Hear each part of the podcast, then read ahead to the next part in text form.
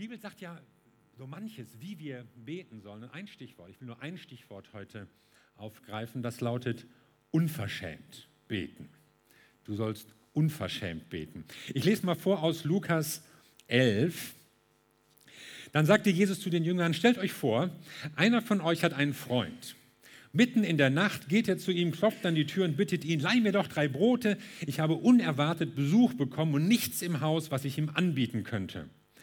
Würde der Freund dann von drinnen antworten, stör mich nicht, ich habe die Tür schon abgeschlossen und mich schlafen gelegt, außerdem könnten die Kinder in meinem Bett aufwachen, ich kann jetzt nicht aufstehen und dir was geben?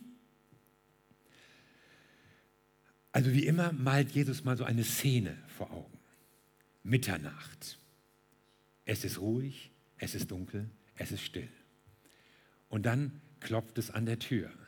Das erste Mal versuchst du es zu ignorieren, aber penetrant, es wird hartnäckig geklopft. Und irgendwann merkst du, ja, jetzt muss ich doch mal aufstehen und gucken, wer da ist und stellst dich da raus. Und die Leute hatten ja damals auch äh, kleinere Häuser und eigentlich nur einen großen Schlafraum. Man musste irgendwie über die ganze Familie rüber. Es gab auch keinen Lichtschalter, den man eben anknipsen konnte. Man musste irgendwie dann mit Öllämpchen und dann da rum und alle hörten das Gerappel und so. Und dann kommt der Freund rein und will auch noch was zu essen haben, will also Brot haben, hatte nichts mehr selbst im Haus und, und damals, es gab wenige Bäcker und schon gar keine Brotfabriken, wo man sich da so einen Wochenvorrat anlegte, sondern das Brot wurde eigentlich fast täglich gebacken. Frisch gemahlen, das Mehl und dann immer gebacken. Und war auch fraglich, dass du jetzt Brot im Haus hast.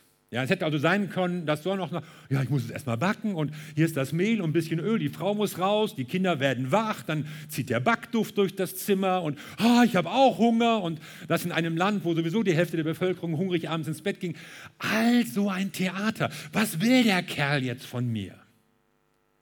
Du möchtest lieber liegen bleiben, ja? Ohrstöpsel rein, hoffentlich geht er weg. Aber nein, er klopft weiter.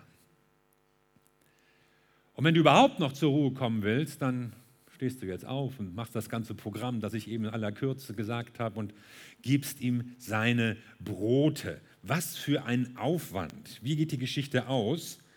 Selbst wenn er schon nicht aufstehen und dem Mann etwas geben will, sagt Jesus, weil er sein Freund ist.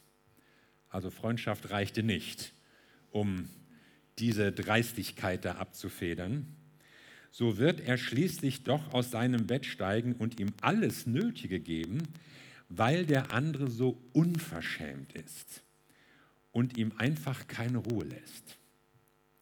Luther übersetzte, um seines unverschämten Geilens willen wird er dann doch aufstehen und ihm das Brot geben. Also der Freund, der schlafende Freund wurde am Ende aktiv, nicht aus Freundschaft, nicht aus Mitleid, nicht aus Verständnis und Anteilnahme, sondern weil der Kerl nervte, sowas von, ja, dröhnte an der Tür und jetzt musste er einfach etwas tun. Und Jesus erzählt diese Geschichte und will hier etwas über das Gebet, über das Beten lehren und vermitteln. Es geht hier um über das Beten. Und Jesus hatte die Gewohnheit, sich öfter zum Gebet zurückzuziehen. Die Jünger hatten das mitbekommen. Und einmal kamen sie zu ihm und sagten dann eben, Herr, lehre uns beten. So wie du betest, wollen wir auch beten. Und Jesus zeigt ihnen zunächst das Vaterunser, aber fährt dann auch fort mit dieser Geschichte, um sie noch mehr über das Beten zu lehren. Und wenn ich dieses Gleichnis lese, dann entsteht so dieses Bild, dieser Titel vor meinen Augen. Wie sollen wir beten? Unverschämt. Wir sollen unverschämt beten. Nun ist unverschämt ja ein negatives Wort, ja, ein negatives Wort für eine positive Sache. Keiner will unverschämt sein. Ja, wenn ich zu jemandem von euch sage, ach, du bist also unverschämt, das wird niemand als Kompliment auffassen und ja, stimmt, wollte ich gerne. Nein, das ist, das will man eigentlich nicht sein. Das ist mit Unhöflichkeit und solchen Dingen verbunden. Keiner will unverschämt sein. Deshalb ist es gerade, wenn wir von unverschämt beten reden, durchaus nötig, mal so ein paar rote Linien zu ziehen. Also was ist damit gemeint und was nicht. Unverschämt beten ist kein respektloses Beten. Was man so pöbelhaft, Herr, du musst und du sollst und warum hast du nicht schon längst und sodass man förmlich vergisst, mit wem man das zu tun hat. Es geht nicht darum, dass man unverschämt gegenüber Gott auftreten soll. Unverschämt beten ist auch kein egoistisches Beten, so gierig, eigennützig. Ich will mehr, ich brauche das auch. Die hat und ich nicht, jetzt ich. So was Unersättliches, ja, ich will das, ich muss. Und unverschämt beten meint auch kein liebloses Beten, so irgendwie gehässig. Auch so, so Anti-Gebete gegen andere Leute. Ja, oh, du weißt, was der mir getan hat. Ja, könnte dem nicht mal was passieren. Also es äußert sich ja manchmal auch so eine Stimmung, die, die vielleicht nicht immer so ganz äh, sauber ist. Ja? Also kein Gebet gegen andere Leute. Es gab ja mal in Württemberg, gab es mal eine, eine Gräfin, Gräfin von Grävenitz hieß die, und sie war die Mätresse des Herzogs. Und sie war sehr einflussreich und spielte eine große Rolle damit in der Politik im dem damaligen Großherzogtum. Und irgendwann wollte sie ins Kirchengebet auch aufgenommen werden. Damals betete ja auch die Kirche immer auch für die Herrscherfamilie. Und als dann dieser Wunsch aufkam, sagte dann ein Pastor, das ist ja gar nicht mehr nötig. Ganz Württemberg betet ja bereits und erlöse uns von dem Übel. Und das ist aber nicht damit gemeint, mit unverschämt beten, also gegen irgendwelche Leute zu beten, sondern Jesus spricht das ja hier im Anschluss an das Vaterunser. Und im Vaterunser geht es ja auch um Anbetung Gottes. Ja, dein Name werde geheiligt, dein Reich komme, dein Wille geschehe. Da geht es um Anbetung, da geht es nicht darum, Herr, mach doch mal endlich, sondern Herr, wir wollen, dass deine Ziele erreicht werden. Wir wollen dir zur Verfügung stehen. Und es geht auch um Beziehungen vergib uns, wie auch wir vergeben. So in diesen Rahmen ist das eingebettet, auch das unverschämte Beten. Und wenn man das so im Hinterkopf hat, dann kann man mit dieser Hartnäckigkeit, also dieses Wort, das meint ja also unverschämt, aufdringlich, dreist, ja, also mit einer Hartnäckigkeit dranbleiben. Und das ist schon so der erste Punkt, was es ausmacht, dieses unverschämte Beten ist dranbleiben. Bei welchem deiner Gebetsanliegen hast du aufgegeben? Hast irgendwann mal gesagt, da, dafür bete ich jetzt nicht mehr, das mache ich jetzt so lange, da, das, das passiert nichts, das, da läuft nichts mehr. Wo hast du aufgehört und aufgegeben? Und Gott sagt dir, fang wieder an. Gib nicht auf. Die Hauptfrage unseres Gebetslebens ist ja nicht, ja, warum sollen wir beten und wie lange und oder, oder wie angestrengt oder so, sondern was machen wir, wenn das Gebet nicht gleich erhört wird? Wie lange bleiben wir dran? Muss man nicht irgendwann mal nachlassen, bevor man verbohrt und verbiestert wird? Oder muss man irgendwann die Schlussfolgerung ziehen, der Herr will es einfach nicht? Da gibt es schon das Risiko, dass wir irgendwann sagen, nee, ich bete einfach nicht mehr dafür. Das passiert nicht. Bevor das Gebet zur, zur seelenlosen, glaubensarmen Routine wird, hört man lieber auf. Und Jesus ist es unheimlich wichtig, uns klarzumachen, Leute, betet anhaltend, gebt nicht auf. Und er unterstreicht das noch durch eine zweite Begebenheit, die einige Kapitel später von Lukas aufgegriffen wird, wie wichtig es ist, unermüdlich zu beten und dabei nicht aufzugeben, machte Jesus durch ein Gleichnis deutlich. So fängt Lukas 18 an. In einer Stadt lebte ein Richter, dem Gott und die Menschen gleichgültig waren. In derselben Stadt lebte auch eine Witwe.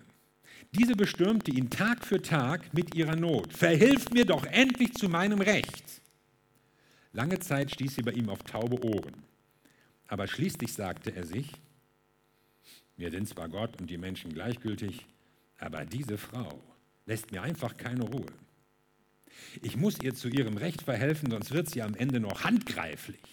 Also man weiß nicht genau, wie die Frau da aufgetreten ist. Ja? Das ist ja auch nicht ganz unproblematisch. Gewalt gegen Justizvollzugsorgane. Aber wenn, wenn so eine Frau durchdreht ja, und handgreiflich wird, also Sally lacht so verständnisvoll, ich weiß nicht warum. Also das, da würde man sich als Richter schon überlegen, kritisch, bitte vermeiden. Und Jesus, der Herr, erklärte dazu, ihr habt gehört, was dieser ungerechte Richter gesagt hat.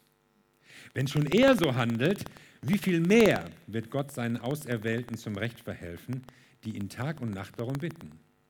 Wird er sie etwa lange warten lassen? Ich sage euch, er wird ihnen schnellstens helfen. Die Frage ist, wird der Menschensohn, wenn er kommt, auf der Erde überhaupt noch Menschen mit einem solchen Glauben finden? Also Jesus lehrt mit Nachdruck darum, darüber, bleibt im Gebet dran, solange bis ihr erlebt, dass Gott geantwortet hat. Und man muss bei Gleichnissen natürlich aufpassen, was ist der Vergleichspunkt? Ja, man darf bei Gleichnissen nicht alles übertragen. Das ist kein Gleichnis, das etwas über den Charakter Gottes vermitteln möchte.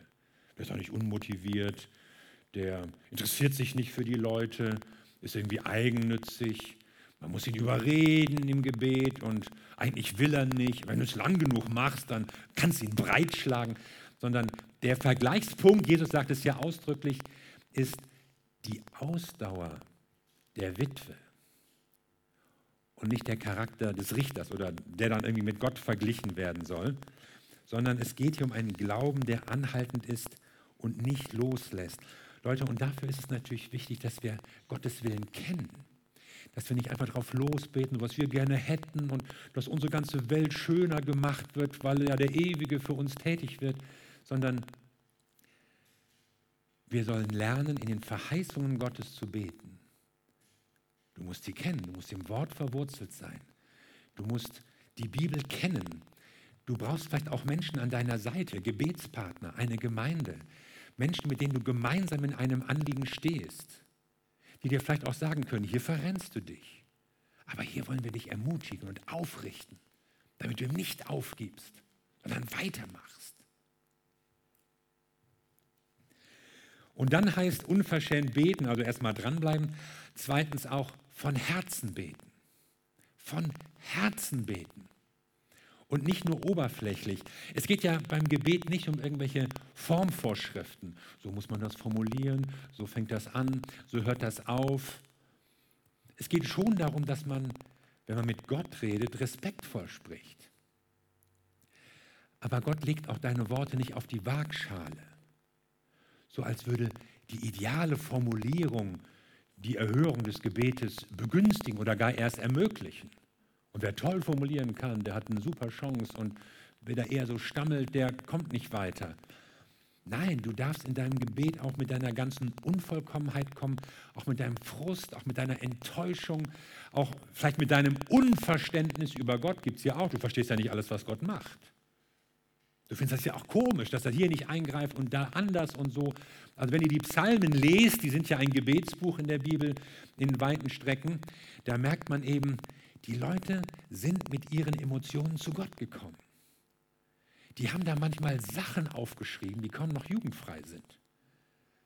Aber sie wussten, ich kann damit zu Gott kommen. Und das sind für uns keine vorgeformten Gebete, die wir unbedingt so nachsprechen müssen. Man kann das machen, man muss es nicht, sondern es sind ja auch Leitfäden, die uns zeigen, so haben Menschen zu anderen Zeiten gebetet. So haben Leute ihre Beziehung zu Gott gelebt. So sind sie mit Lebenskrisen umgegangen, mit einer Verzweiflung, mit, mit einer Aussichtslosigkeit, die sich für sie dargestellt hat. Und so darfst du auch, ich sag mal, wie dir der Schnabel gewachsen ist, zu Gott kommen und dich ausdrücken und einfach mit deiner Not von Herzen zu ihm rufen. Du musst nicht irgendwelche Formvorschriften beachten, auch nicht denken, ah, bin ich überhaupt gut genug und ich muss erst dies und das und dann darf ich beten, sondern komm zu Gott und bete von Herzen zu ihm. Und dann ein dritter Punkt, unverschämt beten heißt einfordern. Gott hat in seinem Wort ja viele Versprechen gegeben und im Gebet bringen wir die ja auch zur Sprache. Aber ich habe dieses Wort natürlich nicht ohne Grund in Anführungsstriche gesetzt. Ja? Etwas einzufordern von Gott ist ja eine heikle Sache. Gott ist ja der Allmächtige und er ist der Herr und wir haben eigentlich gar nichts zu fordern. Wir können nicht einfach sagen, du musst. Wir haben keinen Anspruch, wir können nichts einklagen. Hier steht und jetzt musst du. Mit dem Gesetzbuch kannst du irgendwo hingehen und sagen, das Gesetz sagt und damit muss auch meinetwegen ein staatliches Organ so und so handeln. Ja, wenn dir irgendeine Zahlung zusteht, Kindergeld und Kinder hast hier, Jens Martin zum Beispiel vor, einigen, vor einem Jahr oder so, dann kann der Staat nicht sagen, ja, überlegen wir uns und sie verdienen ja sowieso genug und so. Nein, nein, zack, Kindergeld gibt es einen Anspruch. Aber das ist nicht so bei Gott, sondern Gott handelt ja immer aus Gnade an uns. Und er handelt immer aus Liebe. Und selbst wenn er gesagt hat, bitte dies oder jenes ist euch verheißen, dann ist ja auch das uns aus Gnaden versprochen. Und wenn wir die Verheißungen Gottes aufgreifen und wenn wir sein Wort ernst nehmen und wenn wir das auch im Gebet aufgreifen und ihn daran erinnern, dann dürfen wir nie vergessen im Hinterkopf, alles, was er gesagt hat, hat er aus Gnade gesagt. Es ist ein Geschenk. Es ist kein Anspruch, den er uns gibt, sondern es ist etwas aus seiner Liebe. Und dieses Wort bitten, ja, der Freund bittet, ja, das ist auch ein, ein Wort, das ausdrückt, hier bittet ein geringerer etwas von einem höheren. Es geht hier nicht um einen Anspruch, den man formulieren kann, oder dass man hier auf Augenhöhe irgendwelche Sachen austauscht oder schon gar nicht eine Forderung von oben herab, sondern es ist ein Bitten in dem Wissen, ich bin von dir abhängig, ich kann es nicht fordern, aber ich glaube, dass du gerne gibst. Ich habe deine Verheißung gelesen, ich habe von deiner Gnade gehört, ich habe deine Liebe verstanden. Deshalb bitte ich. Und das möchte Gott. Gott möchte gebeten werden. Selbst die Dinge, auf die wir scheinbar ein Recht haben, sind ja nur ein Geschenk, aber Gott möchte darum nochmal gebeten werden. Und ich weiß selbst nicht genau, warum tut er das nicht gleich? Warum sagt Gott, das und das ist euch verheißen? Ja, aber dann passiert es nicht. Ja, ihr müsst aber erst beten. Ihr müsst länger beten. Und, und er, könnte doch, er könnte doch gleich dafür sorgen, dass wir das bekommen, was er will, dass wir haben. Aber nein, Gott möchte, dass wir zu ihm bitten. Und ich weiß es nicht ganz genau, aber ich vermute, es liegt daran, dass Gebet ja auch Ausdruck einer Beziehung ist. Und Gott möchte nicht nur unsere Wünsche erfüllen, damit wir zufrieden sind und ein schönes Leben haben. Gott möchte eine Beziehung mit uns Menschen führen. Und weil ihm das wichtig ist, brauchen wir die Zeit miteinander und deswegen beten wir. Und dieses Gebet ist Ausdruck dieser Beziehung. Wenn du betest, wenn du länger betest, dann entsteht etwas an Vertrautheit, an Gemeinschaft über die Zeit, wächst eine Beziehung zu Gott und darum geht es im Gebet. Erinnerung daran, wie abhängig wir von Gott sind, auch eine Vergewisserung, dass wir nicht alleine sind, nicht alleine dastehen, sondern da ist einer, der uns sieht, der uns hört, der sich um uns kümmert. Und deshalb ist dieses unverschämt Beten kein dreistes Auftreten, sondern eine tiefe Gewissheit. Da ist ein Gott, der mich hört. Ich bin ihm wichtig. Ich zähle. Es spielt eine Rolle.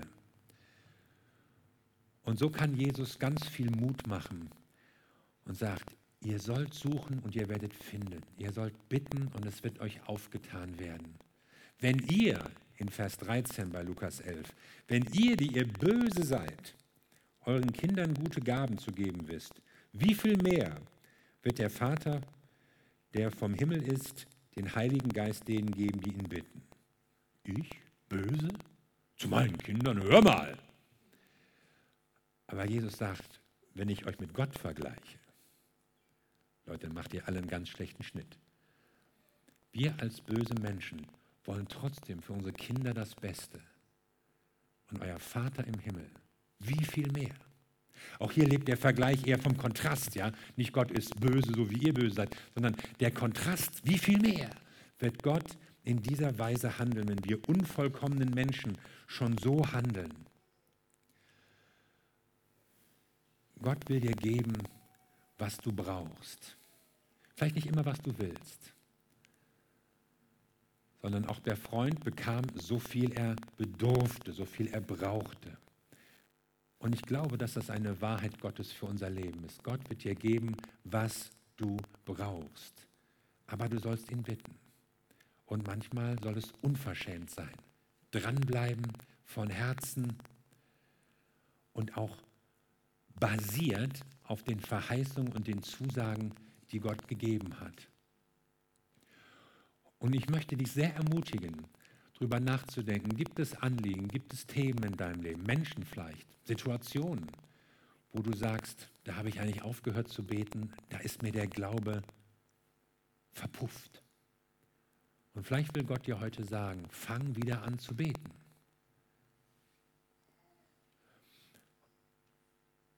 Und wenn Gott in dieser Weise in unser Leben hineinsprechen kann, dann merken wir einfach eine neue Zuversicht zum Gebet.